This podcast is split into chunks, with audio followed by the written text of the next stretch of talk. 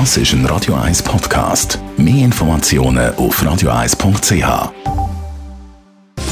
Netto, das Radio 1 Wirtschaftsmagazin für Konsumentinnen und Konsumenten, wird Ihnen präsentiert von Tracker.ch, der weltweit führende Anbieter für mobile Ortungslösungen.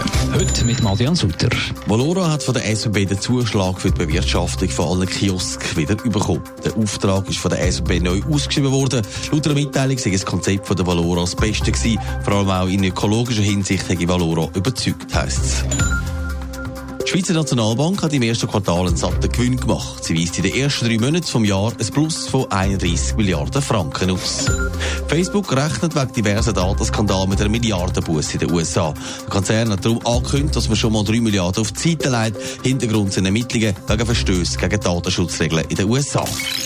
Nach der Credit Suisse, wir haben es gehört, heute Morgen hat auch die UBS ihre Quartalszahlen bekannt gegeben. Adrian Sutter, auch die grösste Schweizer Bank, hat Erwartungen übertroffen. Wie sehen die Zahlen aus? Ja, die UBS hat vorsteuerlich in der Periode vom Januar bis im März 1,5 Milliarden Dollar verdient. Im Vorjahr sind es ein bisschen mehr gewesen, ein bisschen mehr als 2 Milliarden. Der Geschäftsvertrag beträgt 7 Milliarden und ist damit auch über den durchschnittlichen Erwartungen. Wie zufrieden zeigt sich die Bank selber mit diesen Zahlen? Ja, der UBS-Chef Sergio Votti lässt sich in der Medienmitteilung voll zitieren. Das erste Quartal sei schwer gewesen, vom Beginn weg, wegen auch schweren Umfeld. Es sei dann aber besser geworden und das gelte auch für den April. Besonders Freude hat auf die Bank an den neu zugeflossenen Geldern von Kunden. Nach dem Abfluss Ende Jahr im letzten Quartal hat die Bank das Jahr wieder Netto-Neugelder im Wert von 22 Milliarden Dollar angezogen. Das ganze verwaltete Geld hat aufgrund von der Marktentwicklung und anhand von den Neugeldern deutlich zugelegt. Es ist jetzt bei 3,3 Milliarden Franken. Der Kolumnist Matthias Ackert wüsste jetzt, wie viel Mal dass das der Eiffelturm ist, wenn man ein Franken aufeinander stapelt.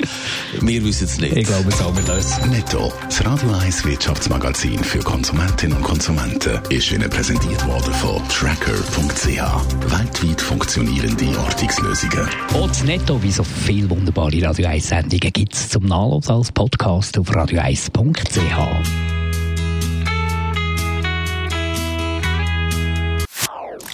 Das ist ein Radio 1 Podcast. Mehr Informationen auf radio1.ch.